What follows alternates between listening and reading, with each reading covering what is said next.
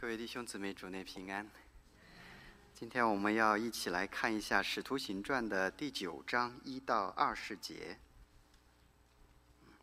请大家找到经文以后，我来为大家诵读《使徒行传》第九章一到二十节。《使徒行传》第九章第一节：扫罗仍然向主的门徒口吐威吓、凶杀的话，去见大祭司。求文书给大马色的各会堂，若是找着信奉这道的人，无论男女，都准他捆绑带到耶路撒冷。扫罗行路将到大马色，忽然从天上发光，四面照着他，他就扑倒在地，听见有声音对他说：“扫罗，扫罗，你为什么逼迫我？”他说：“主啊，你是谁？”主说：“我就是你所逼迫的耶稣。”起来，进城去。你所当做的事，必有人告诉你。同行的人站在那里，说不出话来，听见声音，却看不见人。扫罗从地上起来，睁开眼睛，竟不能看见什么。有人拉他的手，领他进了大马色，三日不能看见，也不吃，也不喝。当下，在大马色有一个门徒，名叫亚拿尼亚。主在异象中对他说：“亚纳尼亚。”他说：“主，我在这里。”主对他说：“起来，往直接去，在犹大的家里访问一个大树人，名叫扫罗。他正祷告，又看见了一个人，名叫亚拿尼亚，进来按手在他身上，叫他能看见。”亚拿尼亚回答说：“主啊，我听见许多人说，这人怎样在耶路撒冷多多苦害你的圣徒。”并且他在这里有从祭司长得来的权柄，捆绑一切求告你名的人。主对亚拿尼亚说：“你只管去，他是我所拣选的器皿，要在外邦人和君王，并以色列人面前宣扬我的名。我也要指示他，为我的名必须受许多的苦难。”亚拿尼亚就去了，进入那家，把手按在扫罗身上，说：“兄弟扫罗。”在你来的路上，向你显现的主就是耶稣，打发我来，叫你能看见，又被圣灵充满。扫罗的眼睛上好像有灵，立刻掉下来，他就能看见。于是起来受了洗，吃过饭就健壮了。扫罗和大马色的门徒同住了些日子，就在各会堂里宣传耶稣，说他是神的儿子。好，经文我们读到这里了，请弟兄姊妹低头闭目，我们为聚会献上我们的祷告。慈悲荣耀的圣天父，我们是何等的感恩，因为你是那样的爱我们，你在凡事上都看顾眷顾着我们，也在一切所行的路上保守着我们，使我们今日得以存活在你的面前，是出于神你无限的怜悯。主，我们也特别感谢你为我们的罪做了挽回祭，担当我们一切的过犯，死在十字架上。流出宝血，得以洗净我们一切的过犯，使我们可以坦然无惧来到神的施恩座前。圣灵保惠师，我们也感谢你，将这真理的道赐给我们，使我们能够明白，也使我们得以刚强站立。我们实在不是靠自己夸口，乃是因圣灵帮助我们，使我们可以来到神的面前倾心吐意。又愿圣善的灵亲自来启示我们。让我们明白这位爱我们的神是何等的爱我们，让我们晓得神在我们生命中的旨意是何等的美善。主啊，我们也承认我们一切的过犯，我们真的常常的背逆了你，违背你的心。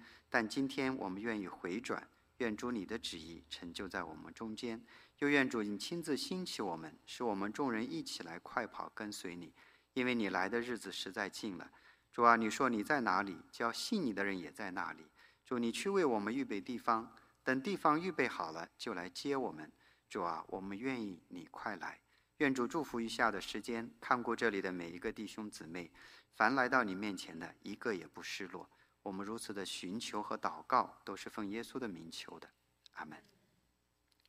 在这个这个月十三号的时候啊，在耶路撒冷有一间这个教会，他们每年呢都举行一次这个呃福音的音乐会。他们会唱希伯来的经文诗歌，因为那里面都是很多的犹太的基督徒。但当他们要开始聚会的时候呢，有十几、二十几个这个犹太的信徒啊，有些年轻人，还有一些 teenager 的这个孩子，他们就到了会堂的门口来捣乱，啊，他们在那里制造噪音，他们那拦着那些人呢，不让他们进入会场，啊，甚至对那些人呢口吐凶言，啊，是以至于不得不有警察呢到现场维持秩序，啊，把那些不能够进入会场的基督徒呢引到这个会堂的里面。当我们听到，当我听到这个新闻的时候，我都感到一点震惊，因为我以前从来没有听说过基督徒在耶路撒冷会受到攻击，但这个事情发生了，而且不是一起。所以这就让我想到了，大概在两千年前的时候，有一个同样热心的犹太的信徒，他叫扫罗。他在那里也是向教会口吐凶言，对吧？说威吓的话，而且呢，他从祭司长那里得了文书和权柄，要去到大马色，把那些凡是信耶稣的人都抓回耶路撒冷来审判他们，把他们扔到监狱里面去。但我们大家也都知道，很奇妙的是，这样一个如此顽固抵挡耶稣基督的人，反倒成为耶稣基督的使徒。成为一个宣传耶稣基督是神儿子的人，而且甚至为此付上了生命。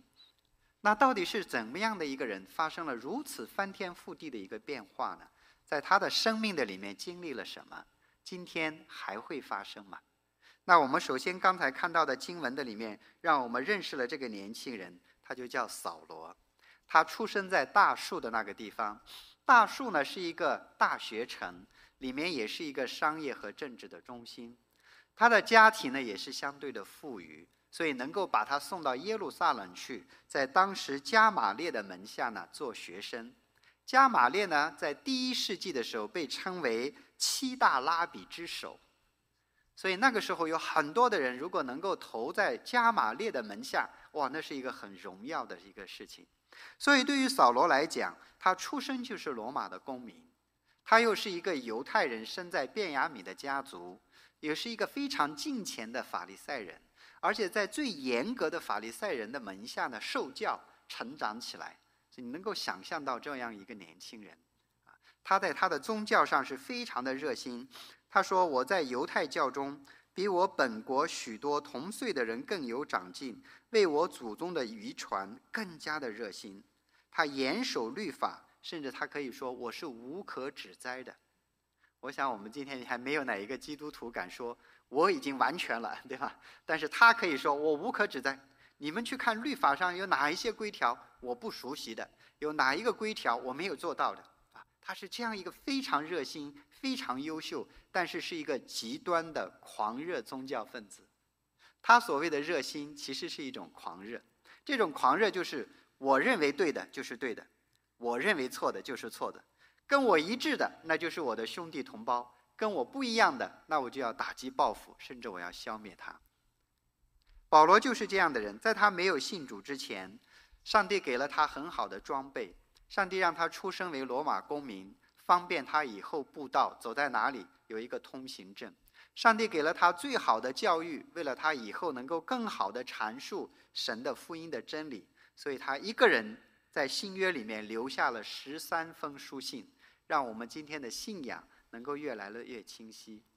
但是他不知道，当他在那里意气风发的时候，当他在那里以为是他出身好命好，当他以为是因为他聪明，他足够努力，所以他的努力换来了这一切的成就的时候，他不知道，实际上神在那个时候在塑造他，在装备他，在预备他。让他成为外邦人的使徒，这就好像在旧约的里面有另外一个上帝兴起的伟人，叫摩西。他出生呢，在这个以色列人，可是呢被法老的女儿给救上来收为养子，所以他四十年生长在埃及法老的王宫里面，受当时最好的待遇，受当时最好的教育，在那个时候被训练起来，他也觉得。我很厉害，我能够为我的民族大发热心，但是他根本不知道，原来是上帝一直在那里塑造，在在那里训练他。所以对今天来讲，好像我们的后代一样，我们的第二代很多的年轻人，当我看到他们坐在这里的时候，他们有熟练的英语，他们也能够讲国语，他们在这里受很好的教育，有很好的生活的物质的享受，岂不知也许神在我们中，我们的孩子中间兴起一个一个神的仆人，在他们未来的人生的道路上，上帝像使用保罗一样使用他们，成为耶稣基督的见证，成为耶稣基督的使徒。我们不知道，我不知道这句话是不是真的，因为在国内呢经常会传，因为国内呢经常这个质量有问题嘛，所以他们就会说，哎。你看人家美国的校车多结实啊！校车的话是那个比坦克车还厉害，因为他们相信每一个美国孩子都有可能成为什么美国的总统，所以他们要保护好他们。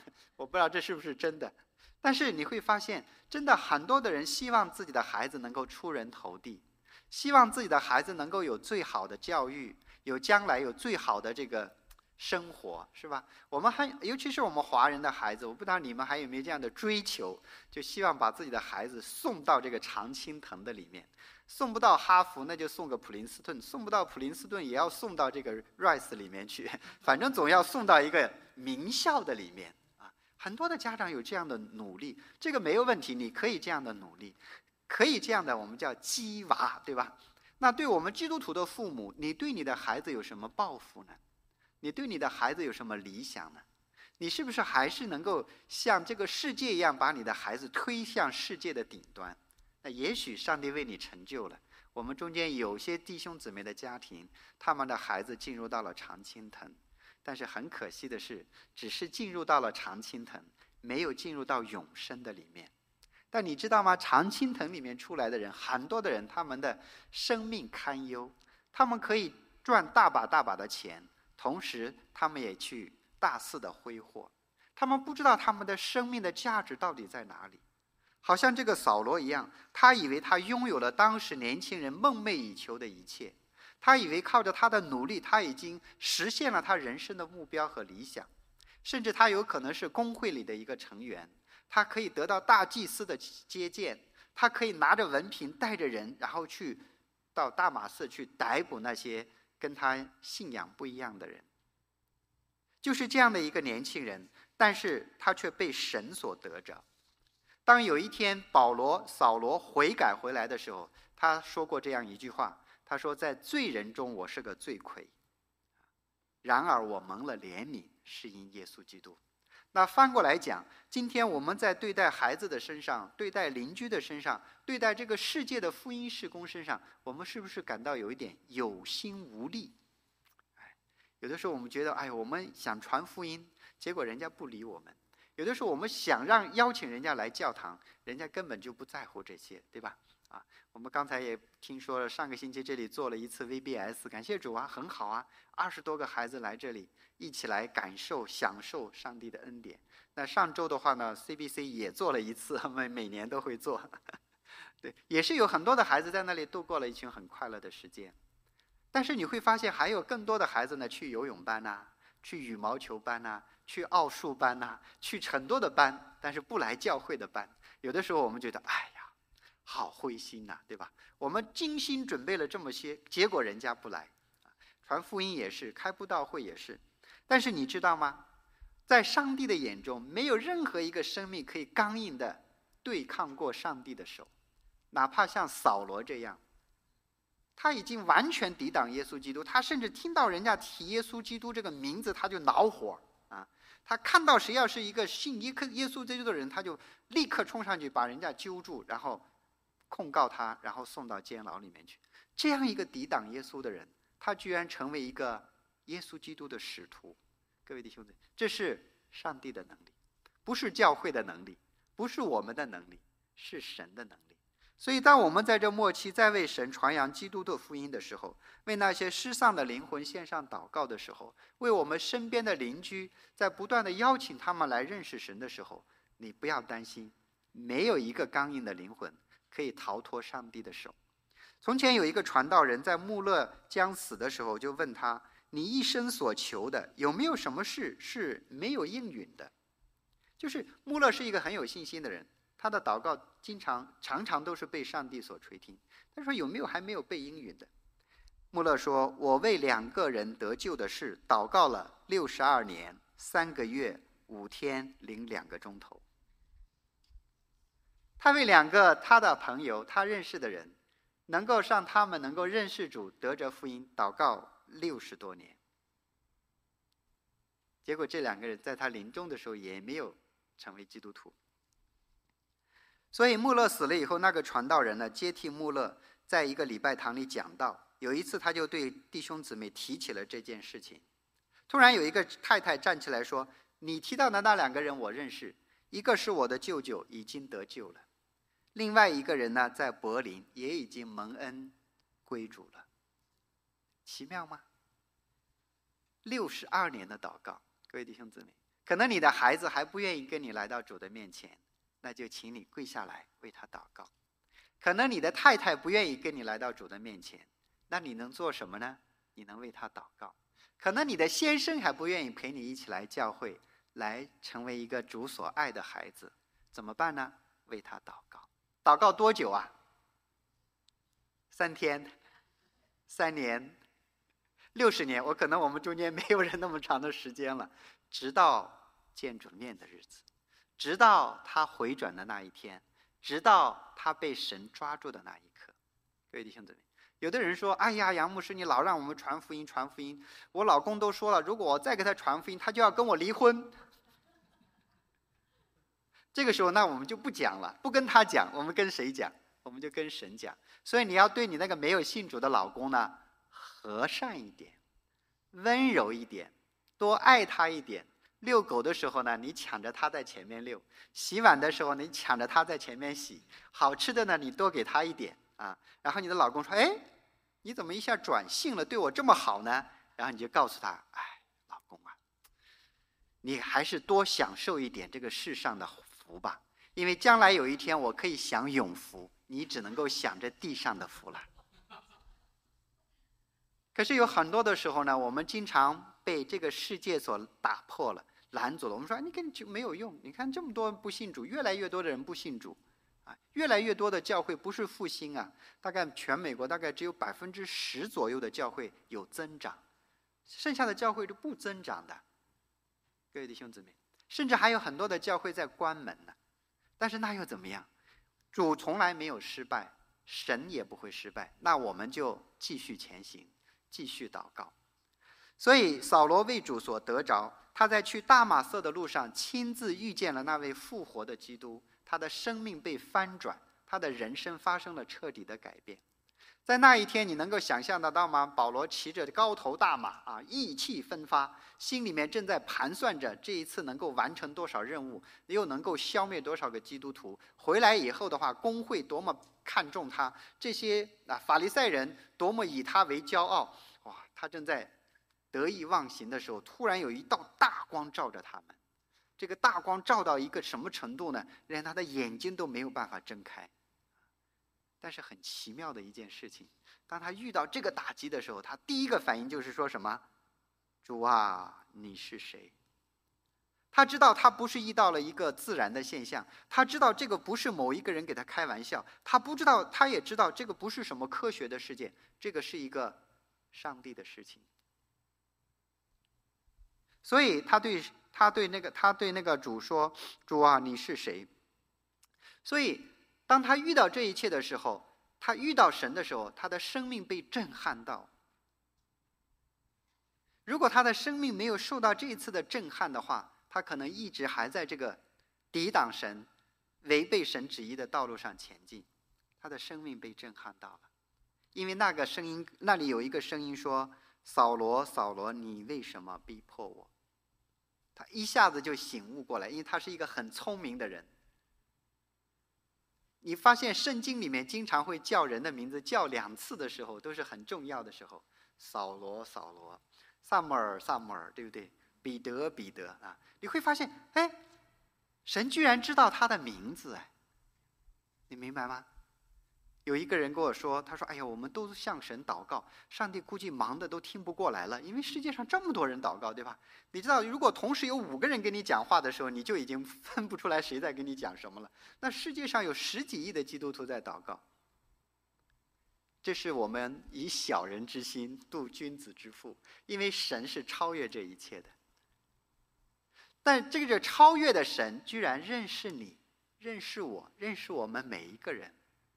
按照圣经的真理，在甚至我们还没有在母腹里面成型的时候，神就知道我们，纪念我们。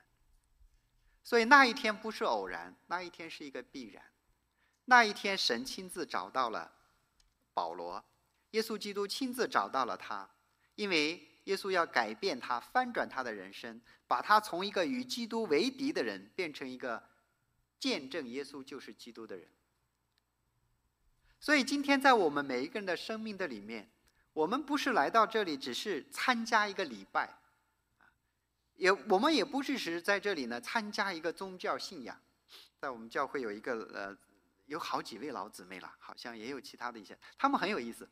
教会里的活动他都喜欢参加，而且在教会里面很热心、很积极。我不知道今天有没有我们在做同样的。但是他说：“我不要信教，我不要参加任何组织。我在国内我不是党员，我也不参加任何的派别。我到了美国以后，我也不参加任何的组织，包括教会。”在一般人的眼里，我们这是一个组织，是一个宗教组织，是一个迷信团体，是一个教会组织。但实际上你错了。从有形的来看，我们好像是一个有组织的教会，但事实上是我们重要的核心不是组织本身，是因为这里有神的同在，是神感动你来到我们中间，是神在你的生命的里面要拣选你，把你带到我们的里面。那翻过来讲。不是每一个人都有机会听到福音的。这个世界上有七十多亿人呢，现在每一天、每一天、每一秒、每一分钟都会有很多的人死掉，他们没有机会听到耶稣基督，他们没有机会听到永生的福音，他们没有机会知道有一个爱他的上帝。可是你可以听到哎，你说你是不是一个非常以被神宠幸的人呢？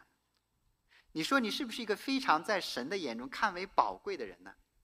啊，居然你在中国没有听到，在台湾没有听到，在马来西亚没有听到，来了美国以后，上帝专门派一个人告诉你，有一位上帝，这位上帝要爱你，要赦免你一切的罪，要给你永生。哎，这奇妙哎，真的很奇妙。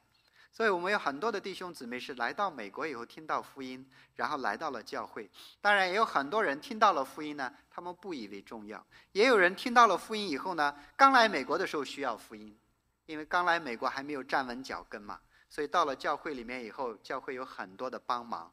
等到脚跟站稳了，工作找到了，身份解决了，孩子长大了，就拜拜了哈。我们要享受美国的自由生活了，对，这都。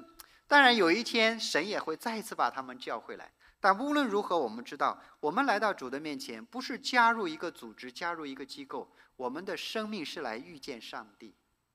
所以，对扫罗来讲，他从前是一个热心的人，他是要维护一个机构，他是要维护一个组织，他是要维护他的那个信仰，他生怕他的信仰被玷污、被破坏，所以他就把那些异己全部都消灭掉。这是这个世界的原则。对吧？这个世界也是这样啊！我觉得你对我有危险，所以我就先把你干掉，先下手为强。那俄罗斯对乌克兰也是一样。你你要加入北约以后对我有危险，你一旦成为北约成员国的话，我的就很危险，怎么办呢？那我先把你干掉。这个有点不讲道理啊！你觉得人家有危险，你就把人家干掉，哪哪里来的道理？所以你会发现，但是上帝是什么样的呢？上帝把我们的生命亲自带到他的面前，把他自己亲自显现给我们。所以，耶稣基督是这样的一位主，他不是藏在深隐秘的地方，然后等到有缘人来见他；他也不是高高在上，然后看谁顺眼，然后就恩待谁。他乃是亲自降卑来到我们中间，他道成肉身来到这个世界，他跟我们一样出生，一样成长，一样经历过人生百态，他让我们真实的能够体会到神的爱是怎样的。他向我们完全启示了这位上帝的能力。当你去读福音书的时候，读圣经的时候，我们看到上帝的爱是什么样的，看到了上帝的能力，看到了上帝的恩典，看到上帝救恩的计划，甚至我们已经看到了终点。各位弟兄姊妹，很多的人呢没有看到终点，很多的人呢还在糊里糊涂的生活，但基督徒呢是一眼看透人生的人。你已经把这个人生看完了，这个人生有什么呢？吃一点，喝一点，然后拥有一点，然后玩一玩，然后呢？最后我们在天国的里面，这就是我们基督徒的人生。所以，当你把人生看完了以后，然后你再回过头来看你的现实人生的时候，你就很容易了。有什么好计较的呢？有什么好在意的呢？有什么好惧怕的呢？各位弟兄姊妹，你就会发现，你就成了一个明白人了，就不是糊涂人。所以，当扫罗在去大马色的路上，他被耶稣基督的意在意象中里面亲自的向他显现，他扑倒在那里。耶稣就问他：“扫罗，扫罗，你为什么逼迫我？”这个对扫罗来讲是一个非常大的冲击，因为在犹太教的信仰也好。穆斯林的信仰也好，佛教的信仰也好，所有其他宗教的信仰也好，他们的神是神圣不可侵犯的，是高高在那里被人去供奉的。但是当耶稣基督向扫罗显现的时候，说你在逼迫我。扫罗想想，我没有逼迫你啊，对吧？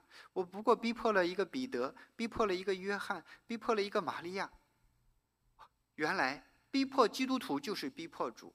主耶稣基督在另外一节经文里面讲：“如果你坐在这个小子里面最小的一个人身上，就是坐在我身上。”所以你会发现，原来我们的信仰不是一个距离式的信仰，我们的信仰是一种内住的信仰，就是你所信的这个神是住在你里面的，你是这个神的身体的一部分。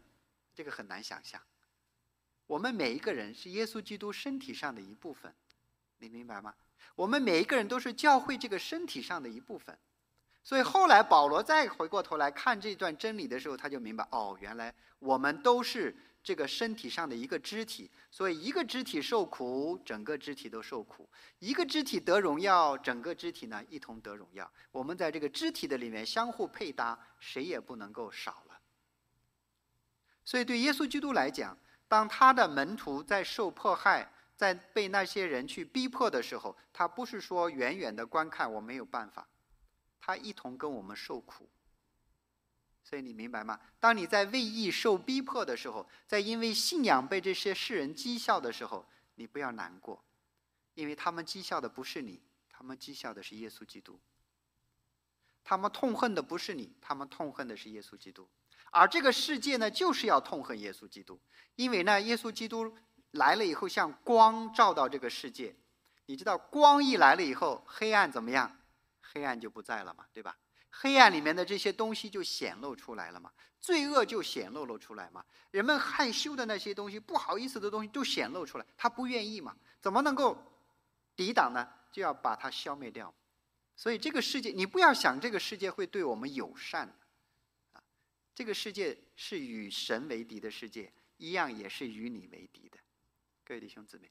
所以对于扫罗来讲，他在这个大光的里面遇到了耶稣，他的。信仰被颠覆，他的认知被颠覆。原来耶稣基督，耶稣真的是基督，耶稣基督真的是神的儿子。他在这个大光的里面遇到了他。所以信仰是什么呢？信仰不是说我们知道一些东西，然后我们接受这些东西。信仰乃是我们每一个人与神相遇。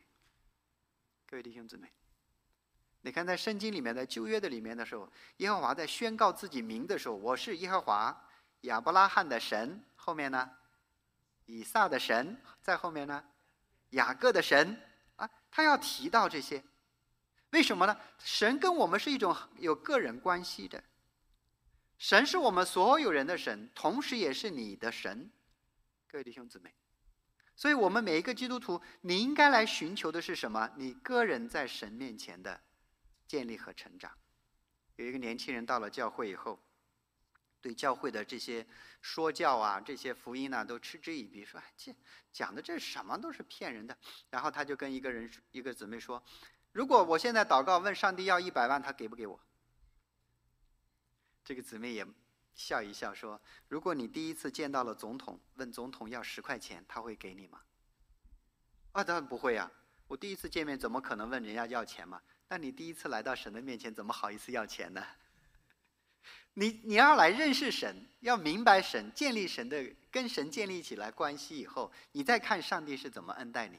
上帝恩待的比这一百万更好，对不对？请问一百万能买什么？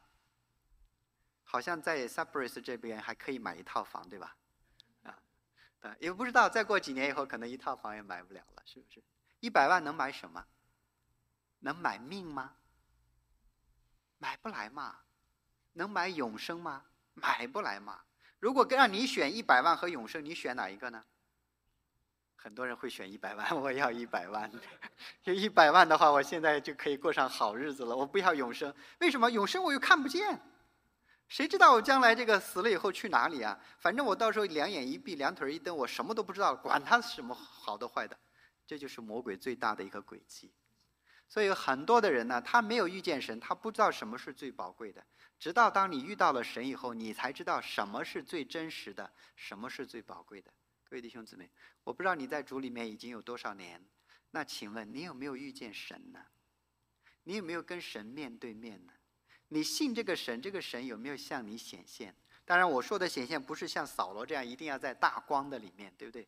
真的，你的生命里面真实的能够体会，能够感受得到，真的有一位神，这位神真的很爱我，各位弟兄姊妹，所以我们要小心，我们不要落在这个世界的逻辑的里面。世界的逻辑就是你相信上帝，你祷告上帝什么，上帝就给你什么，啊，这个是世界的逻辑嘛。但是圣经的逻辑不是这样，圣经的逻辑是什么？你相信神，你来到神的面前，你顺服神的旨意，看上帝怎么来成就。上帝或者是兴起我们中间的某一位弟兄或姊妹成为百万富翁，成为亿万富翁，像洛克菲勒一样的人；或者上帝呢，只是让我们只是一个寂寂无名的人，平平凡凡的人，啊；或者上帝让我们每一个人都是健健康康的，能够都是长命百岁；或者让我们中间某一些人经历一些重大的疾病，很很早就离开这个世界，我们不知道。但是有一点我们知道，就是神不做错事。神在我们每一个人的生命中有他自己的计划，有他自己的恩典。我们每一个人的担子呢，是上帝按照我们所能担的给我们的。各位弟兄姊妹，所以你会发现，我们我们我不知道你们的习惯呢。我这个人有个不好的习惯，请你们也为我祷告，让我改变我的眼睛。因为我走到别哪一间教会，走到你们教会啊，或者走到哪里教会，哇，上帝太祝福这个教会了。要是把这些弟兄姊妹放到我的教会的话，我该多幸福啊！我刚才坐在底下的时候，我还在想，哇，上帝，你看，上帝，你预备了这么多的弟兄姊妹在西北，哇，他们要是跟我在一起的话，我该多幸福啊！后来有一个声音说，你现在已经够好的了。你会发现，我们人的眼睛总是喜欢看到别人好的东西，对不对？你没有看到别人不好的东西呀，对不对？你光看到他好像开这个宝马，你没有看到他早晨五点钟就要出门呢，对不对？你总是看到他们家的孩子好像就是很很很让人喜欢，你就没有看到人家父母在后面花花了多少心血呀，啊，付出了多少，对不对？所以你会发现，对我们每个弟兄姊妹来，你要来到神的面前，不要看人。来到神的面前，每一个信耶稣的人，你都要亲自跟神面对面的，好像扫罗一样。很多人已经告诉过他了，他被他抓的那些基督徒也告诉他了，耶稣是基督是神的儿，他不相信的。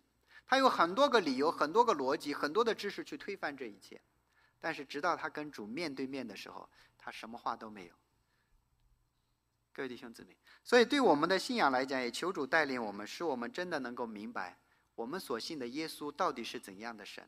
我们的生命跟主的生命要发生连接的，要建立起这个关系来的。因为有一天，嗯，如果教会受到逼迫关门了，对不对？那我们怎么办？我们还是不是基督徒呢？我们还怎么样能够坚持我们的信心呢？如果有一天牧师都被抓走了，那我们从哪里来在真理上被装备呢？我们从哪里再继续去传福音、建立神的国度呢？现在在国内呢，我以前服侍的教会的话，啊，因为疫情期间的话呢，所有的教会都关门，而且不允许有网上的聚会。原来大概有三四千人的教会，现在回来了也有一千人。原来有四五百的一间教会，现在回来了四五十人。各位弟兄姊妹，我我们不知道将来如何，但是我们每一个人，你真的都应该来到神的面前。你真的明白你的信心建立在了哪里？你信的是谁？你信的是什么？你应该在这个真理的真道上被建立起来。那保罗，呃，跟主面对面以后，他的这个过程应该也非常的快，非常的简短，啊，上耶稣基督来训练他、改变他的这个过程也很快，啊，首先保罗问你是谁，然后耶稣就说我就是你逼迫的耶稣。哦，明白了，啊，当耶稣跟他讲完话以后。然后呢，在《使徒行传》二十二章那里，保罗在反反呃回忆这段光景的时候，他又问第二个问题：我要做什么？保罗真的是一个非常啊，怎么讲？是一个狂热的人，同时也是一个非常谦卑的人。当他明白了他错了以后，他就改呀。当他知道他应该怎么做的时候，他立刻把自己摆上。所以他来到耶稣的面前，遇见了耶稣，首先问你是谁？哦，你是耶稣基督。那接下来他就想我要做什么？所以这个是我们每个基督徒应该有的反应。当你认识了神，当你明白了神，当你得到了上帝的爱，得到了耶稣基督的救恩以后，接下来你不是说哦，现在好了，我可以安安稳稳的过日子了。以前我做不了的事情，现在有上帝帮忙；以前不敢做的事情，现在上帝帮忙。不，你应该说我应该做什么？各位弟兄姊妹，你有没有问耶稣基督？你有没有在神的面前祷告说：“主啊，你要怎么使用我呢？你给了我这么多的恩典，我应该怎么做呢？”你这么的爱我，我要做什么呢？各位弟兄，这是人之常情嘛。我们华人很注重礼尚往来的，对不对？如果有人给了你礼物以后，你就在想，哎，我怎么应该回礼，对不对？我们以前的习惯就是，人家送东西给过来的话，或者你借了东西以后还的时候是不空着的，是吧？你还人家东西的时候要带一点小礼品过去。好，上帝已经把他的儿子赐给了我们，让他的独生子为我们死了，那我们应该做什么呢？各位弟兄姊妹，我们已经在基督的里面享受了十年的恩典，享受了二十年的恩典，享受了三十年的恩典。那我们应该做什么呢？各位弟兄姊妹，或者你是说啊，我什么都不用做，我就等着上天堂就好了，反正也没有问题，对吧？所以，那对扫罗来讲不是这样。扫罗他就想到了是，那既然神这样的遇见了我，找到了我，那我要为神做什么呢？那接下来的话也比较清楚。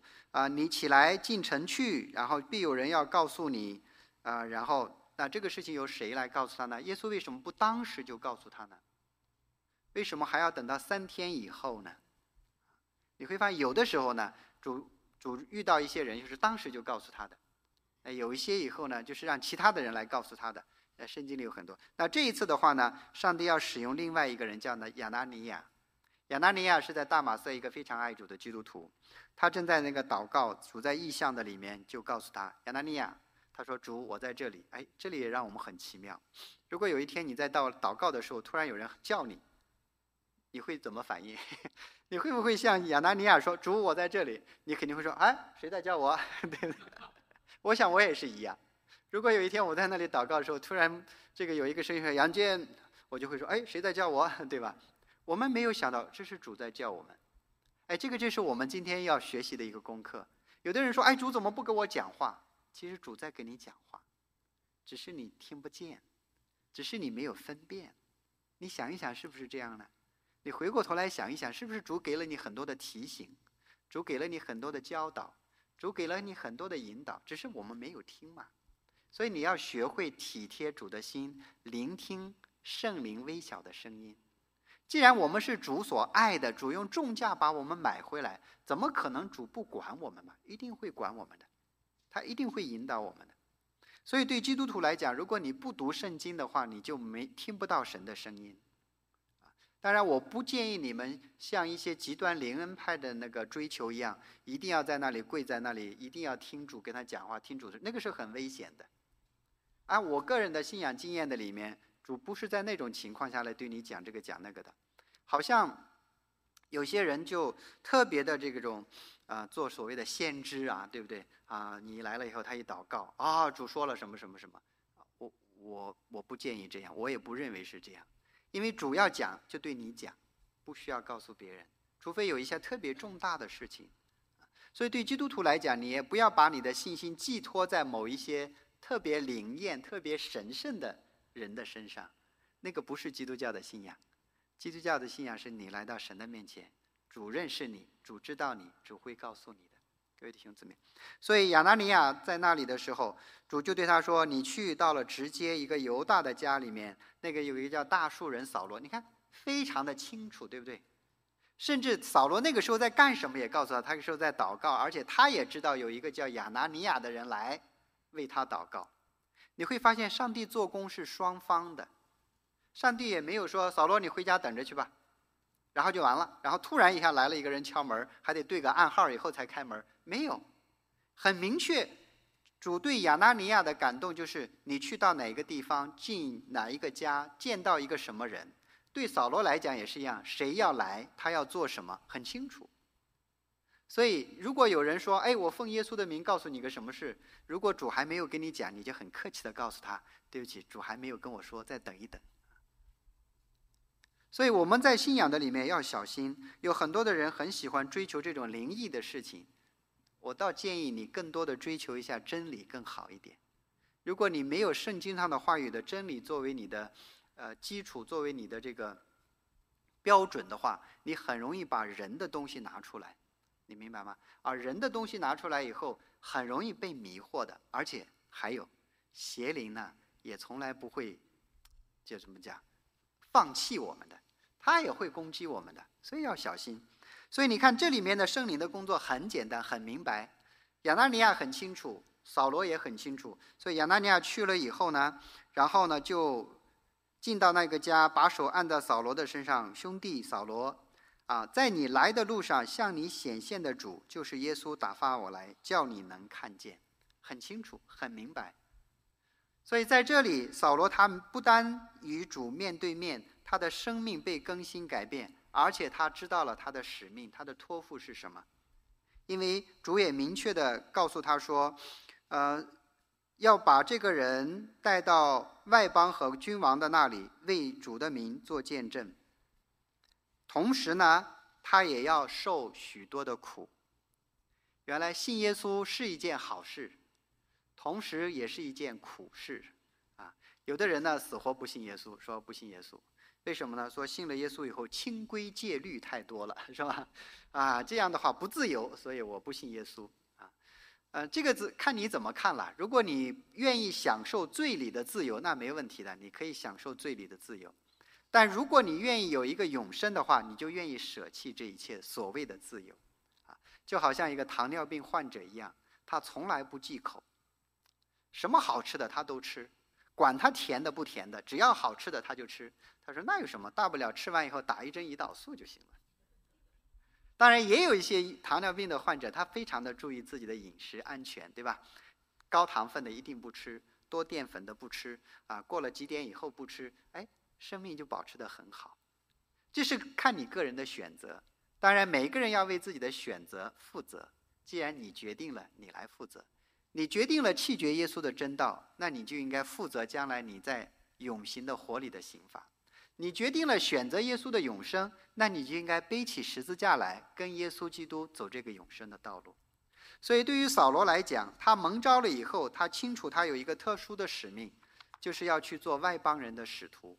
当然，神呢也训练他，他自己又回去到了这个耶路撒冷，跟使徒们见面，回到了大树待了一段时间，又去亚拉波的旷野，然后有一段的训练，直到再一次神把他带领到了这个教会啊，然后成为这个一个宣教士。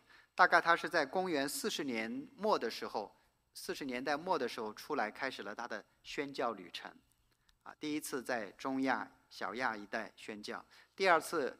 有了马其顿的呼声，开始进入欧洲宣教，去了菲利比，去了这个帖撒罗尼迦，去了哥林多，去了雅典。啊，他有一个梦想，能够把福音传到罗马更好，所以上帝满足了他的梦想，啊，免费把他送到了罗马。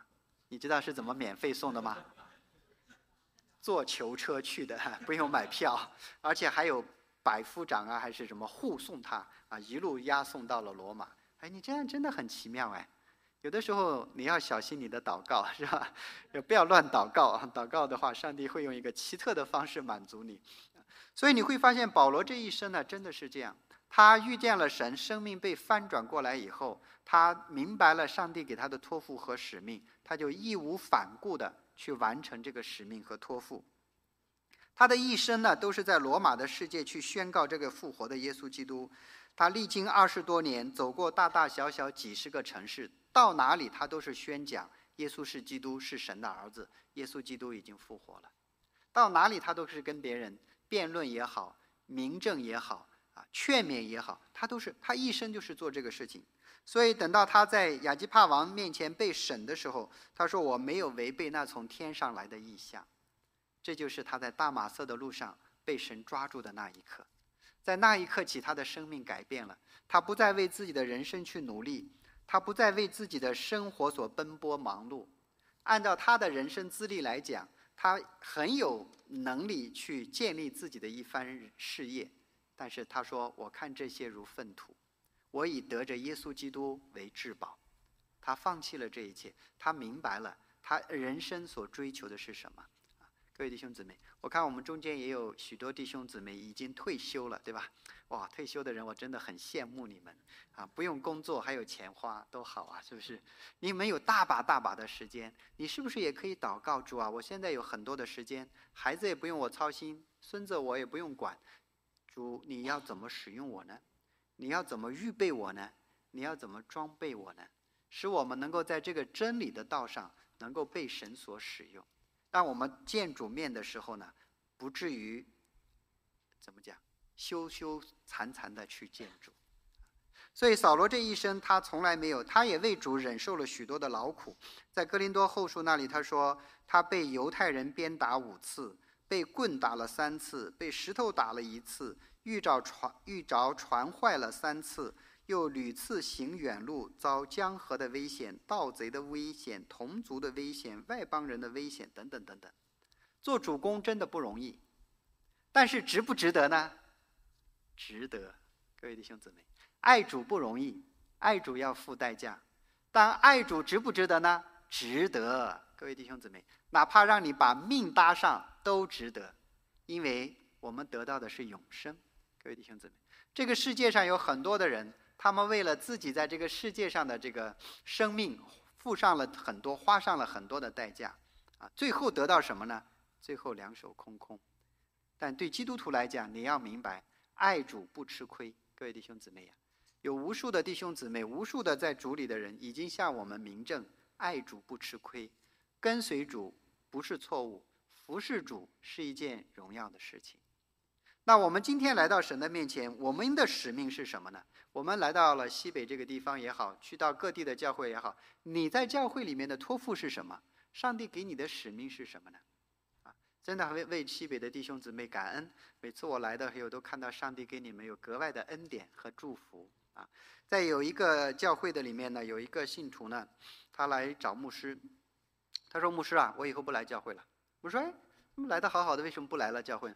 他说：“这个教会一点意思都没有。你看，你看，一来了以后，你看这个事情、那个事情，这个人、那个人，他给牧师罗列了很多教会里的问题。